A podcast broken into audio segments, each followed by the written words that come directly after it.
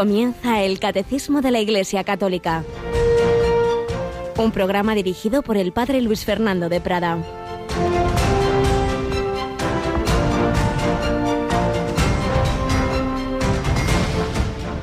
Marta, Marta, andas inquieta y preocupada con muchas cosas. Solo una es necesaria. María ha escogido la parte mejor y no le será quitada. Alabados sean Jesús, María y José. Muy buenos días queridísima familia de Radio María, en este 9 de octubre de 2018, en que el Evangelio de la Misa nos recuerda aquella escena en que Jesús va a comer a casa de Lázaro, Marta y María, esos hermanos que tanto le querían, y donde aparecen estas dos figuras, Marta preparando toda la comida, todo lo relativo al, al servicio, al, a esa invitación que habían hecho, y María sentada a los pies del Señor. Y claro, Marta se enfada y dice, bueno, y yo aquí trabajando y mi hermana no me ayuda y, se lleva la sorpresa de que Jesús, pues precisamente, la, la, la regaña a ella, precisamente, Marta, Marta, andas inquieta y preocupada con muchas cosas, solo una es necesaria. No es que esté diciendo el Señor que no hay que hacer muchas cosas y además en, en su caso que las hacía pues con ese espíritu de servicio, hay que hacer, sí, muchas cosas, pero desde un solo centro. Una rueda solo tiene un centro, ¿verdad? El tema no está en que hagamos poco o mucho, es que no lo hagamos disperso, no lo hagamos en ese espíritu tantas veces alocado con que trabajamos, con que hacemos incluso en el ámbito eclesial muchos apostolados, muchas tareas, pero sin unidad interior queda el hacerlo todo por amor a Jesucristo. Primero hay que ponerse a los pies del Señor y desde esa unión con Él luego haremos muchas cosas, como han hecho los santos. Como la Madre Teresa, pues no es precisamente que no hiciera nada, pero todo lo que hacía brotaba de ese amor suyo a Jesús con el que empezaba el día a sus pies en la Eucaristía y luego pues podría durante el día encontrar también a Jesús en los más pobres de los pobres. Una llamada pues a que cuidemos nuestra vida interior, a que tengamos nuestros tiempos de oración y desde ahí podremos hacer todo lo demás. Precisamente en los retazos de la vida de Santa Teresa que estamos recordando estos días, vísperas de su fiesta, justo llegábamos el otro día a ese momento en que incluso siendo monja contemplativa carmelita, pues abandonó la oración personal, no por activismo en su caso, sino porque se veía tan tibia que le daba vergüenza ponerse ante el Señor. Grave error. No dejemos la oración, los sacramentos porque nos veamos mal. Al revés, precisamente porque somos pobres y pecadores, tenemos que acudir al único Salvador. Nos acompaña esta mañana Rocío García. Buenos días, Rocío. Muy buenos días. Bueno, y en esta semana, después de esta jornada tan intensa que vivimos, ¿verdad? El fin de semana, convivencia de voluntarios jóvenes, cursillo de voluntarios de programación, presentación de la nueva programación. Esa programación va arrancando y como ha habido bastantes cambios este año, vamos a recordar los de los de este martes, ¿verdad? Sí. Em, empezamos que a las 11 de la mañana teníamos siempre a nuestros médicos, pidieron decían que sus muchas ocupaciones como, como Marta de Betania les impedían hacer el programa semanal y lo hacen quincenal. Entonces, ¿qué pasa a las 11 de la mañana los martes? Bueno, pues vamos a tener hoy perseguidos pero no olvidados, con el equipo de Josué Villalón de ayuda a la Iglesia necesitada, que además hoy tienen una entrevista muy interesante sobre Venezuela.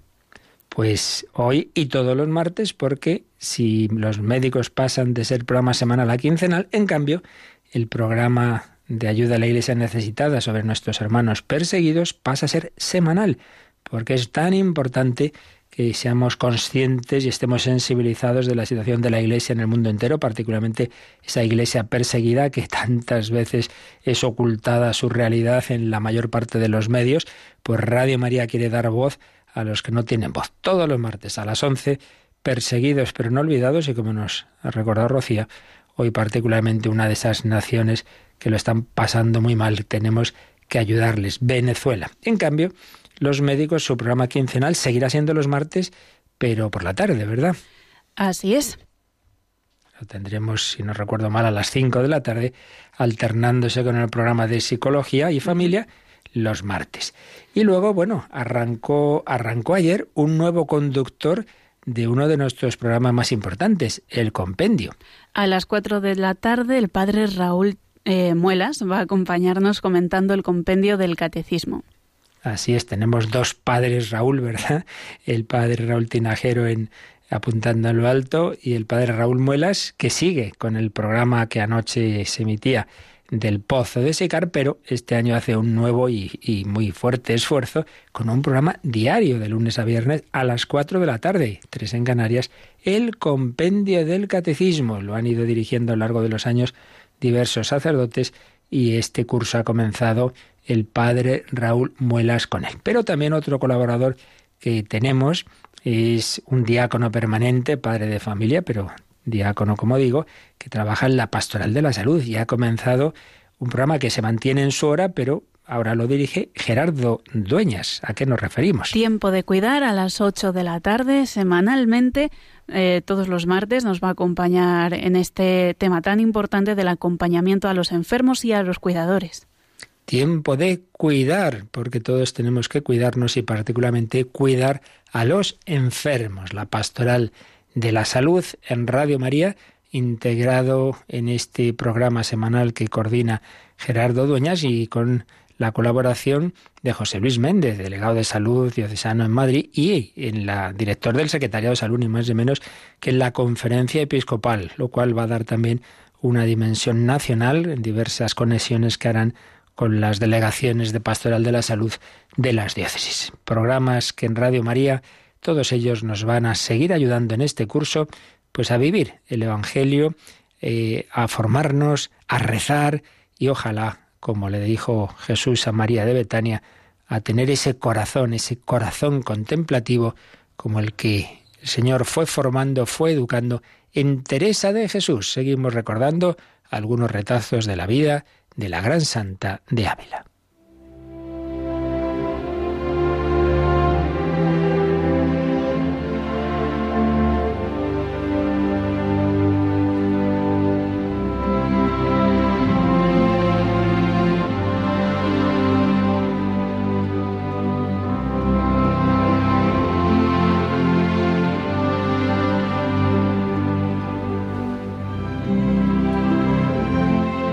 Nos habíamos quedado en ese momento en que tras ir superando la gravísima crisis de salud que tuvo Teresa de Jesús, que incluso llegó a la muerte aparente, tras tiempo, largo tiempo en la enfermería del convento va recuperando la salud, pero en cambio la salud espiritual se va aflojando, con una crisis no de vocación, ella no dudó nunca de su vocación, pero sí de fervor ella misma hará después su autocrítica.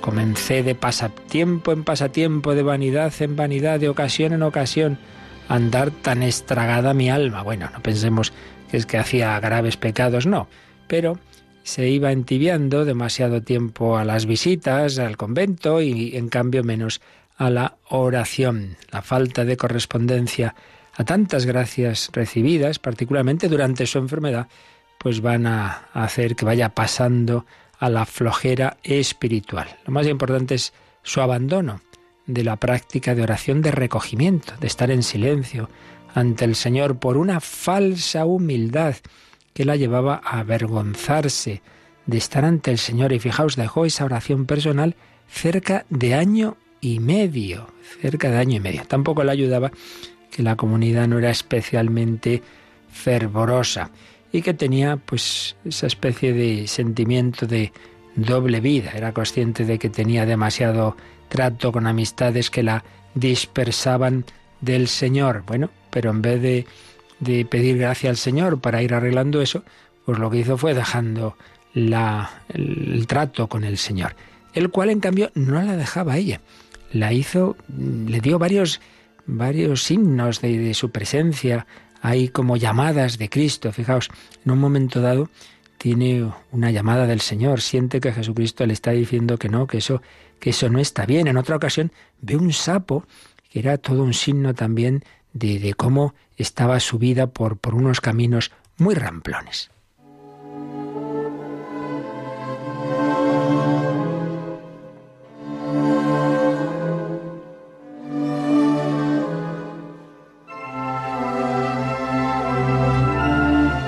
Por otro lado, es también en esta época cuando paradójicamente Teresa, que estaba dejando la oración, sin embargo, estaba enseñando a su padre a hacer oración mental. Y fijaos lo que nos dice, en cinco o seis años estaba él, su padre, tan adelante que me daba grandísimo consuelo. Y es que todos, no solo las monjas de clausura, estamos llamados a hacer oración mental, oración personal ante el Señor. Y ese, ese su padre, pues iba avanzando en esa vida de oración. Pero el padre muere y Teresa es muy humana, tiene un corazón lleno de afecto, por eso dice, pareciéndome se arrancaba mi alma cuando veía acabar su vida.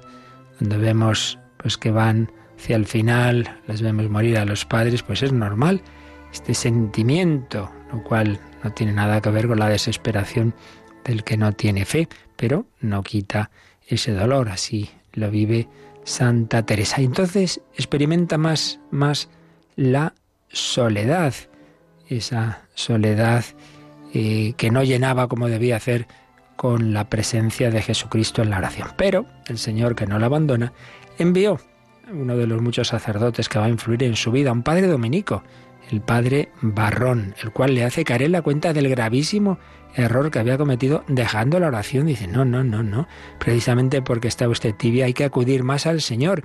Vuelve a la oración mental, a comulgar con más frecuencia, porque en aquella época no era lo habitual comulgar diariamente, sí la misa, pero no la comunión, pero el padre le dice, venga, por lo menos cada 15 días tiene que comulgar. Esto hoy día nos, nos choca, pero en aquella época sí se valoraba mucho la preparación a la comunión, no se hacía tan frecuente. El caso es que poco a poco Teresa va volviendo a esa unión con el Señor y luego pues va también estableciendo eh, amistades espirituales, pero cuando más adelante ella mira hacia atrás, una de las conclusiones que va a sacar es esta, es gran mal un alma sola, un alma sola. Hay que buscar personas que traten de lo mismo, que compartan ideales, que desde la amistad se ayuden en el servicio de Cristo. Hay que, una expresión muy teresiana, hacerse espaldas, ayudarse. Tenemos pues ya unos buenos consejos para nuestra vida, no solo para una carmelita, sino para todos nosotros. Uno, pues ese cuidar nuestro tiempo de oración y los sacramentos y no caer en la trampa de porque nos veamos mal espiritualmente dejarlo, sino todo lo contrario. Segundo, la compañía de algún sacerdote que nos ayude, como ya le ayudaron tantos. Tercero, amistades espirituales. Puede ser un grupo, un movimiento, en la parroquia, o al menos, pues eso, un grupo de personas con las que se puede hablar de las cosas de Dios para ayudarnos en el seguimiento de Jesucristo. Más adelante ella formará un pequeño grupo de amigos orantes, dirá los cinco que al presente nos amamos en Cristo. Serán el primer grupo de oración teresiana. Todo esto ya irá saliendo más adelante. El caso es que poco a poco Teresa de Jesús va volviendo a esa vida de mayor intimidad con el Señor. Seguiremos recogiendo esas enseñanzas de su vida que todos necesitamos, porque todos, todos estamos llamados a la santidad. Ve ante mis ojos, muérame yo luego.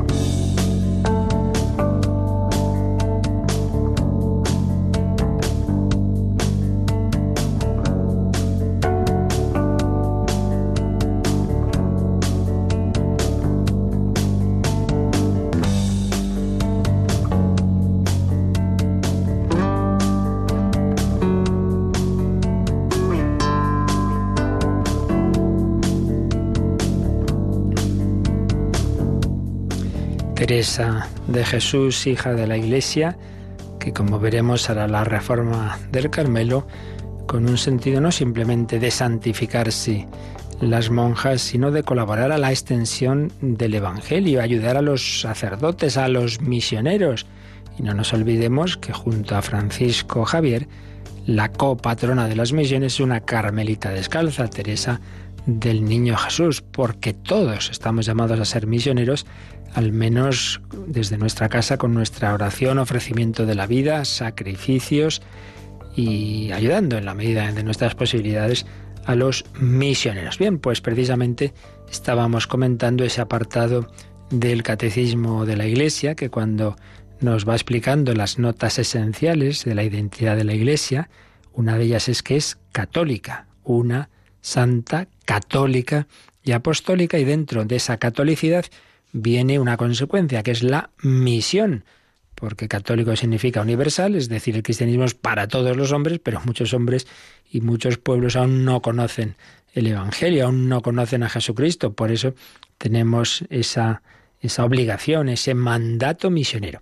En este apartado, la misión exigencia de la catolicidad de la Iglesia, vimos primer número, el 849, con ese título precisamente, el mandato misionero, con el que termina el primer Evangelio de San Mateo, id y haced discípulos a todas las gentes, bautizándolas en el nombre del Padre y del Hijo y del Espíritu Santo, y enseñándoles a guardar todo lo que yo os he mandado. Id, el Señor te envía también a ti, vete, anuncia con tu vida, con tu testimonio, pero también, en cuanto sea posible, con tu palabra. Mandato misionero. Luego, 850, el origen y la finalidad de la misión. El origen es ni más ni menos que el amor eterno de la Santísima Trinidad. Todo proviene de que Dios, en su eterno presente, ha decidido tener ese designio de misericordia, de invitarnos a, miles de millones de seres a participar de su vida divina, pero invitarnos por una llamada a la amistad con Él. Y por ello desde la libertad, una, una llamada que se hace a la libertad y una llamada que debemos transmitir.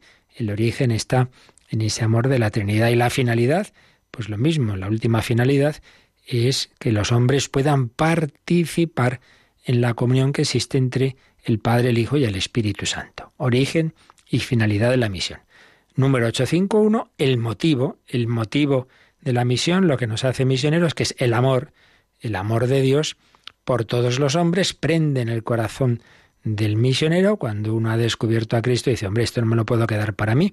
Y por eso ese número 851 recuerda esa frase de San Pablo en una epístola muy misionera, la segunda carta a los Corintios, donde escribe Pablo, el amor de Cristo nos apremia, nos apremia esto no es una cosa, un hobby, una cosa ah, opcional. Mire, le ofrezco a usted un jaboncito muy bueno que le va a quedar más limpia la ropa. No, no, no es una cosa cualquiera.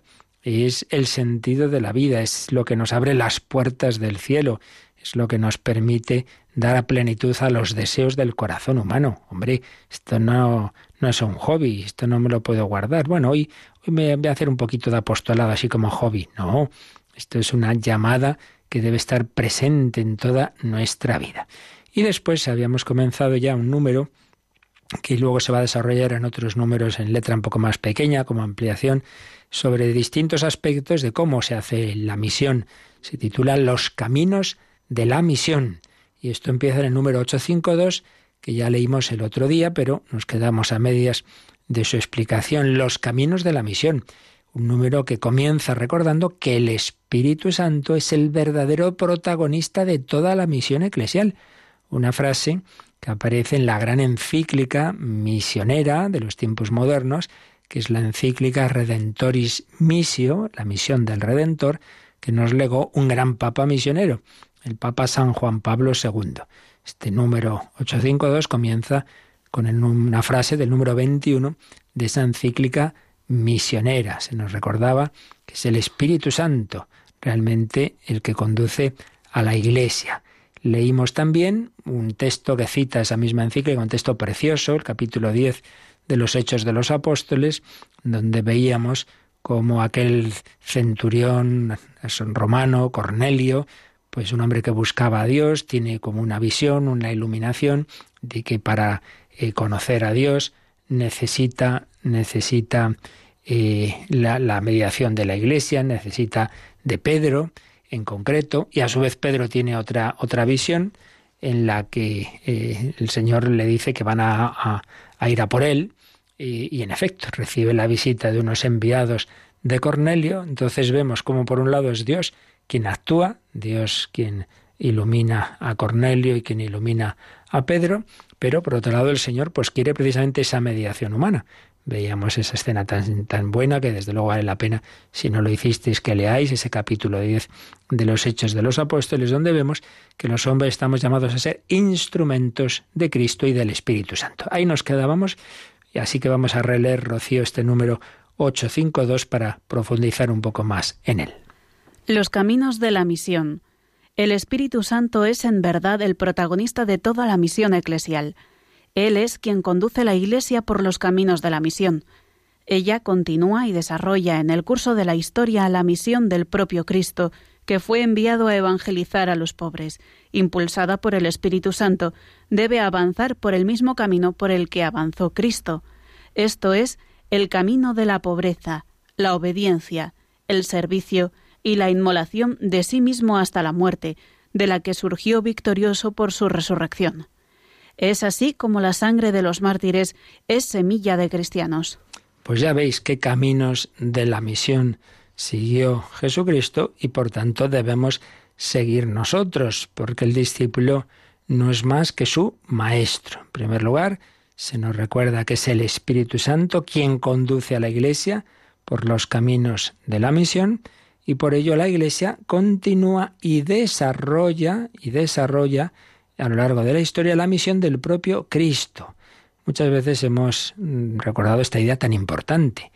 Cuando el Hijo de Dios se hace hombre, se encarna, claro, al encarnarse asume lo propio de la criatura, que es la limitación.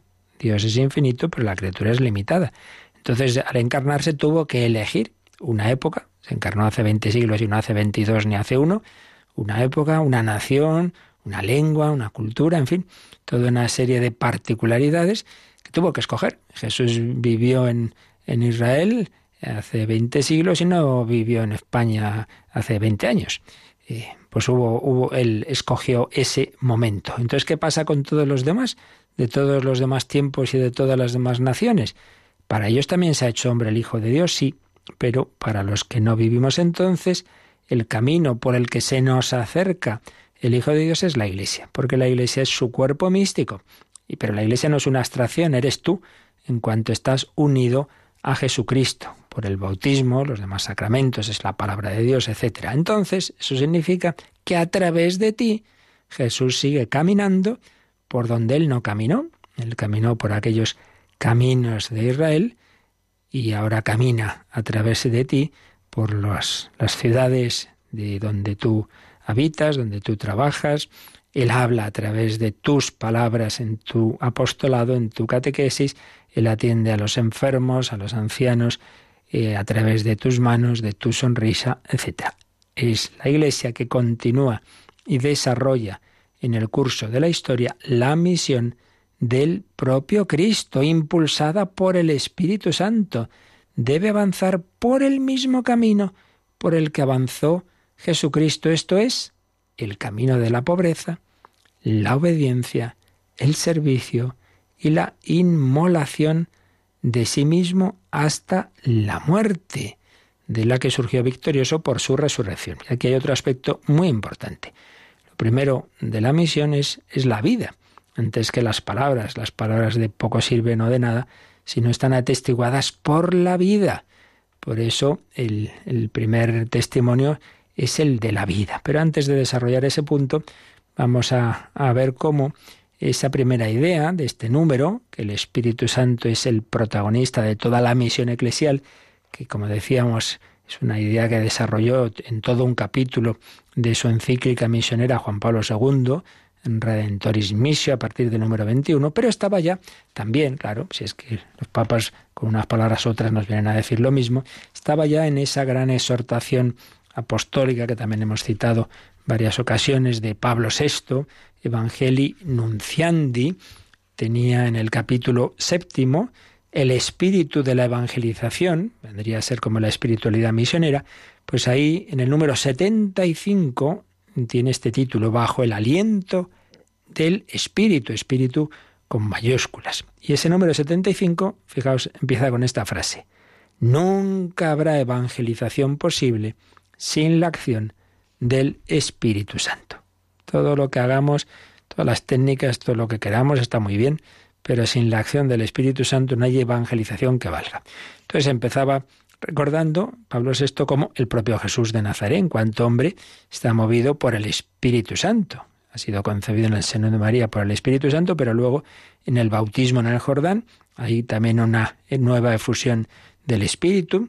Luego nos dice el, el Evangelio, concretamente Mateo 4.1, que fue conducido por el Espíritu al desierto.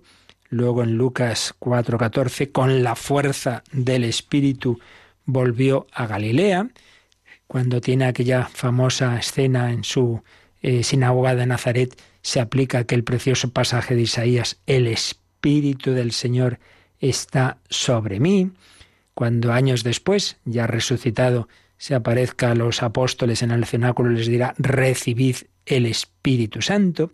Y de hecho, estos, los apóstoles, cuando van a empezar la misión, bueno, pues después de la venida del Espíritu Santo, en Pentecostés comienza la gran obra de evangelización. Y San Pedro precisamente explicará en el discurso que va a hacer entonces ante el pueblo que se había cumplido una profecía, la profecía de Joel que decía, yo derramaré mi espíritu, dijo el Señor a través de ese profeta, yo derramaré mi espíritu. San Pablo se verá lleno del Espíritu Santo. Esteban, el, el protomártir, eh, es elegido diácono y se nos dice que estaba lleno del Espíritu Santo y en ese Espíritu dio testimonio. Bueno, pues esta es la clave. Decía Pablo VI, gracias al apoyo del Espíritu Santo la Iglesia crece. Él es el alma de esta Iglesia. Él es quien explica a los fieles el sentido profundo de las enseñanzas de Jesús. Él es quien hoy, igual que en los comienzos de la Iglesia, actúa en cada evangelizador que se deja poseer y conducir por él, y pone en los labios las palabras que por sí solo no podría hallar, predisponiendo también el alma del que escucha para hacerla abierta y acogedora de la buena nueva y del reino anunciado. Estamos deteniéndonos un poquito en todo esto porque esto vale mucho para todos nosotros y estamos llamados a evangelizar. Fijaos, aquí hay una enseñanza muy importante. Tú te han encomendado, pues yo qué sé, una catequesis, una charla o simplemente tus conversaciones con, con esa persona, con ese familiar. ¿Qué es lo primero que tienes que hacer? Pues rezar e invocar el Espíritu Santo sobre ti y sobre esa persona o esas personas a las que vas a evangelizar o catequizar. Porque nos ha dicho aquí, Pablo VI que el Espíritu Santo pondrá en ti, en tus labios, las palabras adecuadas y sobre todo eh, tocará el corazón de esas personas que ya pueden oír un discurso maravilloso, que si no abren su corazón no hay nada que hacer. No hay nada que hacer. Desde luego, mejor que Jesús nunca lo vamos a hacer. Y sin embargo, pues sabemos que aquellos que se cerraron a su palabra pues, pues nada, eh, ya vieron y oyeron y vieron milagros y no se convertían. Bueno, por eso lo primero es invocar al Espíritu Santo porque bien, no se convertían, pero luego algunos se convirtieron, aunque fueran mm, a veces como el caso del ladrón en el último momento. La primera forma de apostolado es la oración, invocar al Espíritu Santo. Y fijaos, hay una frase muy, muy interesante de Pablo VI a continuación. Dice, las técnicas de evangelización son buenas, pero ni las más perfeccionadas podrían reemplazar, reemplazar la acción discreta del Espíritu. La preparación más refinada del evangelizador no consigue absolutamente nada sin él. Sin él, la dialéctica más convincente es impotente sobre el espíritu de los hombres.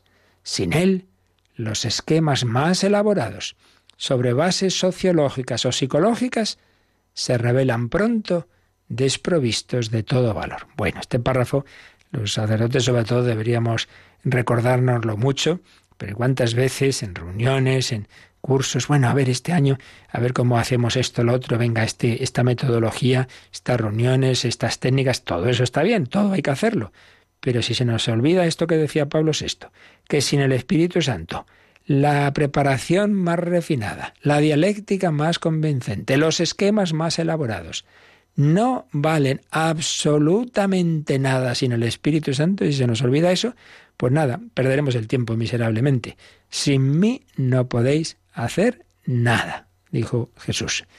Insistía Pablo VI. El Espíritu Santo es quien impulsa a cada uno anunciar el Evangelio y quien en lo hondo de las conciencias hace aceptar y comprender la palabra de salvación. Por eso insisto. Y esto vale incluso, por ejemplo, para un profesor pues, pues ya puede preparar muy bien la clase, que si los alumnos no están atentos, pues no se van a enterar de nada. Y por eso grandes maestros cristianos, antes de entrar en clase, invocaban al Espíritu Santo y a los ángeles de la guarda de los alumnos para que estuvieran atentos. Así que la, enseñanza de todo esto, la conclusión, es que como lo más importante es esa acción interior del Espíritu Santo en nosotros, iluminándonos como lo hago, y en el oyente, pues entonces lo principal es eso, que invoquemos siempre sobre cualquier acción evangelizadora eh, la, la actuación del verdadero agente, el más importante de esa evangelización, que es el Espíritu Santo. Nosotros somos colaboradores, pequeños y sencillos instrumentos. Vamos a pedir al Señor que nos ayude a tener esa conciencia, que no soy yo, que eres tú, y yo simplemente pues soy un colaborador. Tú necesitas mis manos, mi trabajo, que a otros descanse.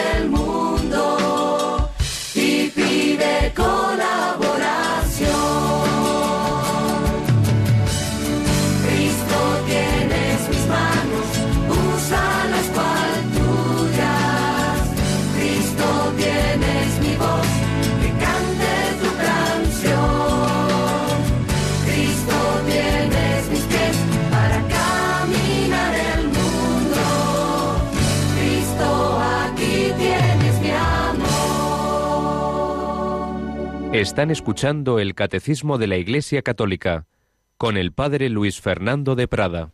Cristo, aquí tienes mi amor. Ahora tú eres sus manos, sus labios, sus pies para seguir la evangelización. Pero recordábamos en una cita, que por cierto no hemos dicho que es del Vaticano II, del decreto Adgentes número 5, que recoge el número 852 del Catecismo que estamos comentando, digo que hay una cita que nos recuerda que, claro, que el primer modo de evangelizar junto a la oración es el testimonio de la vida. Hay que avanzar por el mismo camino por el que avanzó Cristo, es decir, el camino de la pobreza, la obediencia, el servicio y la inmolación. Si uno va a predicar en riqueza, a su bola, como dicen los jóvenes, haciendo lo que me da la gana y, y, dando gritos, pues hombre, no es la mejor manera de evangelizar. Por eso, que el catecismo nos pone un par de números que dice que más adelante ya los veremos, pero que podemos anticipar, porque tienen que ver con esto del modo de evangelizar a través de la propia vida. Por eso, Rocío, vamos a, a dar un salto y nos leemos el 2044, que es un número de la parte moral del catecismo, la tercera parte, eh, vida moral y testimonio misionero. A ver qué dice el 2044. La fidelidad de los bautizados es una condición primordial para el anuncio del Evangelio y para la misión de la Iglesia en el mundo. Para manifestar ante los hombres su fuerza de verdad y de irradiación, el mensaje de la salvación debe ser autentificado por el testimonio de vida de los cristianos. El mismo testimonio de la vida cristiana y las obras buenas realizadas con espíritu sobrenatural son eficaces para atraer a los hombres a la fe y a Dios. Esta última frase es una cita de otro documento del Vaticano II, el relativo a los laicos, la, el apostolado de los laicos, Apostolicam Actuositatem, el mismo testimonio de la vida cristiana y las obras buenas realizadas con espíritu sobrenatural son eficaces para atraer a los hombres a la fe y a Dios. Por ejemplo, recientemente en varios testimonios que he oído o que he incluso entrevistado en algunos programas en Radio María, he oído mm, una cosa, algo muy, muy semejante, y es de jóvenes o no tan jóvenes, que bueno, pues ya en una vida, pues digamos, apagada, con, con poca ilusión, con poca esperanza, con poca alegría, conocen mm, jóvenes cristianos, conocen grupos, comunidades cristianas, ¿y qué les llama la atención? La alegría. Dicen, anda, estas personas pues son más alegres de lo normal, que hay algo que yo no veo en otros sitios, la servicialidad, la caridad, el preocuparse unos de otros, no una manera así como forzada. Hace muy poquito me contaban de un padre de familia que hace unos años estaba buscando colegio para, para sus hijas. Entonces colegio, conoció un colegio de unas religiosas y le llamaba la atención esa sonrisa que siempre tenían. ¿Y qué pensó de primeras? Porque en aquel momento era un hombre alejadillo de la iglesia. Dice, esto es para así de postizo, esto es postizo. ¿Y qué hacía? De cuando ya decidió llevar a sus hijas al colegio, las dejaba, veía cómo sonreían, se marchaba, pero luego miraba un poco de reojo y a ver si seguían sonriendo o ya se le había, pasado. Y decía, pues siguen, anda, pues, pues no había sido solo ponérmela para mí la sonrisa. Pues sí, el testimonio de la vida. Y dentro de ese testimonio hay dos dimensiones que siempre llaman la atención y que en el fondo todos queremos. La caridad, claro, ¿quién, no entiende el lenguaje universal de la caridad? El buen samaritano, eh, que se detiene y que nadie me ha ayudado y este sí me ayuda. Pues eso es el principal apostolado, la caridad. Y la sonrisa, la alegría, la alegría, que se manifiesta en la acogida sonriente en cuanto me ven a mí y a cualquier persona, no la sonrisa esa forzada de del, del, que está en la tele sonriendo y en cuanto se apagan los focos, pues vuelve a su tristeza, sino algo que le sale de dentro, hondo, profundo, porque lo más esencial de mi vida está centrado, porque tengo gusto por la vida. A lo mejor hoy he tenido un disgusto, no, tal cosa no me ha ido bien, sí, sí, pero eso no me quita que mi vida tiene sentido, que estoy en manos de alguien que me quiere, que tiene esperanza, que el final será lo mejor, que con el Señor lo mejor está por venir.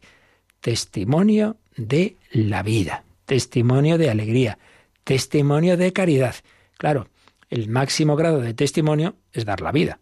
Por eso, el principal modo de evangelizar siempre ha sido, pues ese, el de los mártires. Por eso la última frase del número 852 es la famosísima frase de Tertuliano, la sangre de los mártires es semilla de cristianos. Y en este sentido, el catecismo también nos dice que podemos echar un ojo al número 2473, que tiene que ver pues con esto que estamos viendo, pues vamos a, a, leerlo, Rocío, el 2473. El martirio es el supremo testimonio de la verdad de la fe, designa un testimonio que llega hasta la muerte. El mártir da testimonio de Cristo muerto y resucitado, al cual está unido por la caridad. Da testimonio de la verdad de la fe y de la doctrina cristiana. Soporta la muerte mediante un acto de fortaleza. Dejadme ser pasto de las fieras, por ellas me será dado llegar a Dios. Esta frase última seguro que conocéis, que es de uno de los mártires más famosos de los inicios de la historia de la Iglesia, San Ignacio de Antioquía. San Ignacio de Antioquía, obispo ahí en Siria, fue detenido y conducido por un pelotón de soldados a Roma, donde sería martirizado, echado a las fieras. Entonces iba escribiendo diversas cartas a las comunidades cristianas, que, gracias a Dios, por lo menos varias de ellas, se nos han conservado y son realmente impresionantes. Y además ahí se ve como mm, todo lo esencial que creemos en la Iglesia estaba clarísimo en aquel momento. Cuando hay quienes sin, sin fundamento histórico y simplemente por prejuicios ideológicos dicen que fue en el siglo IV cuando eh, realmente la Iglesia eh, mitifica a Jesucristo lo hace Dios, que fue en no sé qué siglo cuando se organiza que la Iglesia tenga obispos, eh, presbíteros, nada. Coge uno las cartas de Ignacio de Antioquía, que son de, primer, de nada, del, del inicio de, del, del, siglo II. Él muere, si no me acuerdo mal, el 107, por esos primeros años del siglo II. Bueno, por supuesto, la, la, fe en Jesucristo absoluta, Cristo nuestro Dios, dejadme que imite la pasión de mi Dios, una fe y un amor ardiente a Cristo, Dios y hombre verdadero, las dos dimensiones de Cristo, Dios y hombre. Pero ¿cómo habla? De obispos, presbíteros y diáconos. Bueno, todo lo que es lo esencial de la fe católica está en esas cartas. Pero a lo que ahora vamos es cómo estaba deseando dar la vida por Jesús. Y llega a decir frases como esta, dejadme ser pasto de las fieras. No, no, no intentéis salvarme, les dice a los cristianos. Pues yo quiero dar la vida por, por mí. A yo, que se entreguen a Dios, porque antes hubo un Dios que se entregó a los hombres, el martirio supremo testimonio de la verdad de la fe. Claro, realmente veo que esta persona se cree lo que dice, porque está dispuesta a que lo matemos. Pero hombre, si no tienes más que renegar de Cristo y ya está, y no pasa nada, y no, no, no, no, no lo voy a decir, pues se ve que se lo cree. Y eso ha conmovido a muchos perseguidores. Oye, pues este cree en la vida eterna, porque va a perder la vida terrena y está tan seguro de que se va al cielo. Y no solo eso, sino que el martirio cristiano incluye la caridad, porque no es verdadero martirio, pues también hay personas que mueren y se autoinmolan y, y sí, pero muchas veces matando, pues lo que sabemos de los atentados suicidas, o el que ha luchado por una causa noble o no, pero, pero que ha dispuesto a perder la vida, pero no, no, pero es que el martirio es más que eso, es hacerlo por amor y con amor y perdonando siempre. Por eso el mártir cristiano hace como el primer mártir, cuyo martirio conocemos, que es San Esteban. Señor Jesús, no les tengas en cuenta este pecado. Os perdono. Tantas veces pues han dicho eso los mártires antes de ser fusilados o morir de cualquier otra forma. Rezaré por vosotros. Por ejemplo, en tantos sacerdotes religiosos eh, que fueron martirizados en la persecución religiosa en España en los años 30, es impresionante ese testimonio de perdón. Por ejemplo, sacerdotes que, que reciben las balas en el momento eh, atraviesan algunas de ellas sus manos porque estaban bendiciendo a aquellos que los fusilaban. Es el testimonio supremo, testimonio de fe en, en, en Jesucristo, testimonio de esperanza en la vida eterna y testimonio de amor y de perdón. Bueno, pues creo que con este número 852 hemos recibido un montón de enseñanzas preciosas para nuestro apostolado también, aunque esto se dirige especialmente a los misioneros, pero todos estamos llamados también a ser misioneros en nuestra vida. Y luego vienen unos cuantos números más, 853, 54, 55 y 56, en letra más pequeña, es decir, un poco como ampliación de estos caminos de la misión que iremos viendo estos próximos días. Pero bueno, vamos por lo menos, Rocío, a dejar leído ya el siguiente número, el que ya explicaremos con más calma, pero leemos ya el número 853 que desarrolla un poquito ese estilo, ese espíritu, esa espiritualidad del misionero. 853. Pero en su peregrinación, la Iglesia experimenta también hasta qué punto distan entre sí el mensaje que ella proclama y la debilidad humana de aquellos a quienes se confía el Evangelio. Solo avanzando por el camino de la conversión y la renovación, y por el estrecho sendero de la cruz, es como el pueblo de Dios puede extender el reino de Cristo. En efecto, como Cristo realizó la obra de la redención en la pobreza y en la persecución, también la Iglesia está llamada a seguir el mismo camino para comunicar a los hombres los frutos de la el salvación. reino de Cristo. Para comunicar a los hombres los frutos de la salvación. Bueno, pues ya lo iremos explicando en los próximos días y vamos a quedarnos ahora, como siempre, pidiendo al Señor que nos ayude a vivir todo esto y que seamos todos evangelizadores.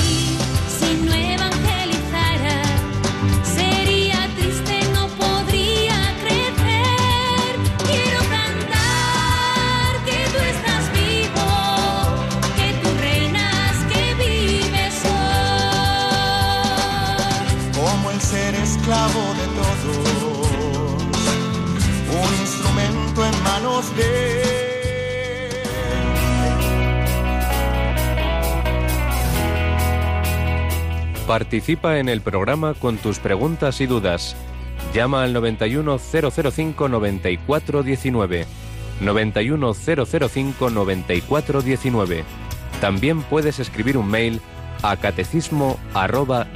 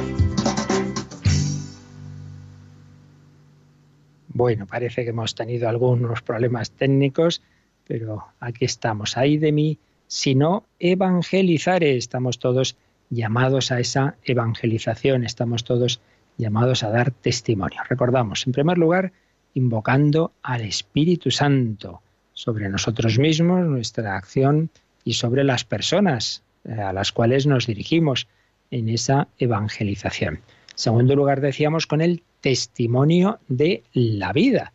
Ese es el principal apostolado. No podemos anunciar el amor de Dios, pues y nosotros, pues eh, de mala manera, sin caridad. No podemos anunciar que Cristo nació pobre y nosotros pretender todo en, un plan así con medios riquísimos, etcétera, etcétera. Testimonio de la vida, testimonio que llega al, al sumum, pues en el martirio, pero bueno, también existe ese martirio del día a día, el martirio de la coherencia, que nos han dicho tantas veces los papas contemporáneos.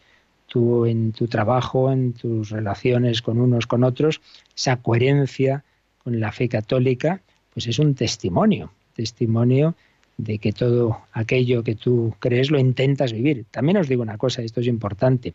No, no quiere decir eh, la importancia del testimonio, no quiere decir que hasta que uno no sea ya, vamos, casi santo, no puede evangelizar, porque nosotros estamos en la evangelización diciendo vive como Cristo, yo te anuncio a Cristo, no como vivo yo, yo hago lo que puedo, luego yo tengo mis, mis límites. Indudablemente tiene que ser que lo intentemos, tenemos que intentar vivir eso que anunciamos, pero tampoco pretendamos que no digo una palabra hasta que yo ya sea santo, ni tampoco hasta que no tenga una formación, vamos, tengo que ser un teólogo consumado, eso tampoco, tampoco es.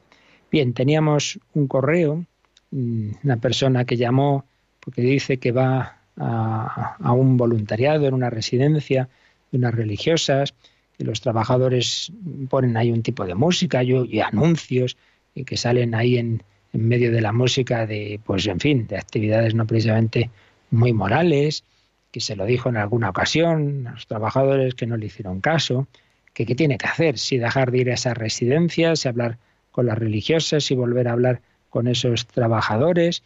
Bueno, pues habría que ver en cada caso. Desde luego hablar con las religiosas, sí, eso sí creo que hay que hacerlo. Dejar de ir no creo que sea la, solución.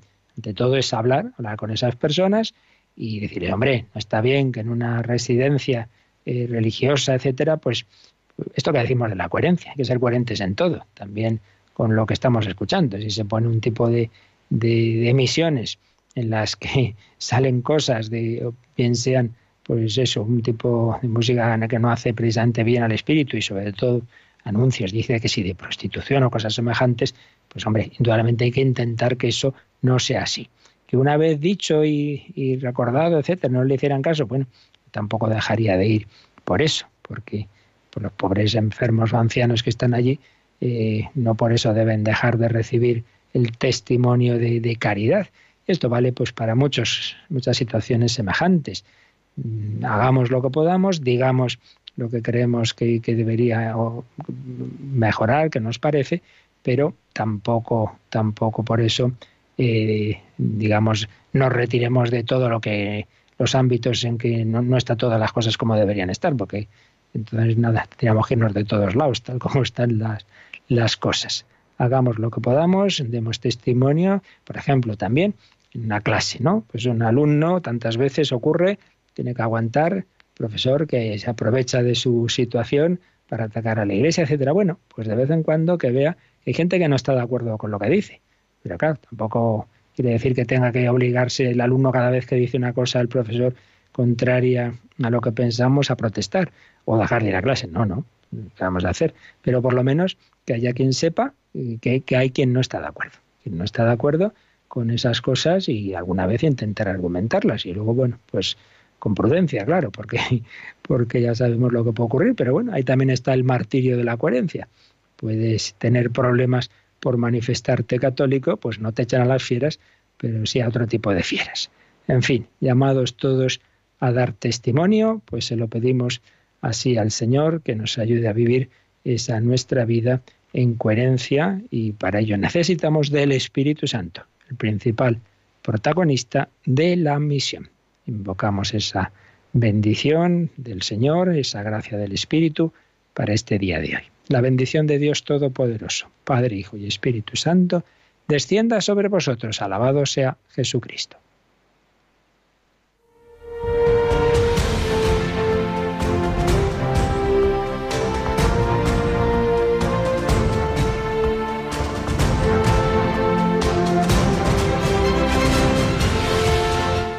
Han escuchado en Radio María el Catecismo de la Iglesia Católica Un programa dirigido por el padre Luis Fernando de Prada.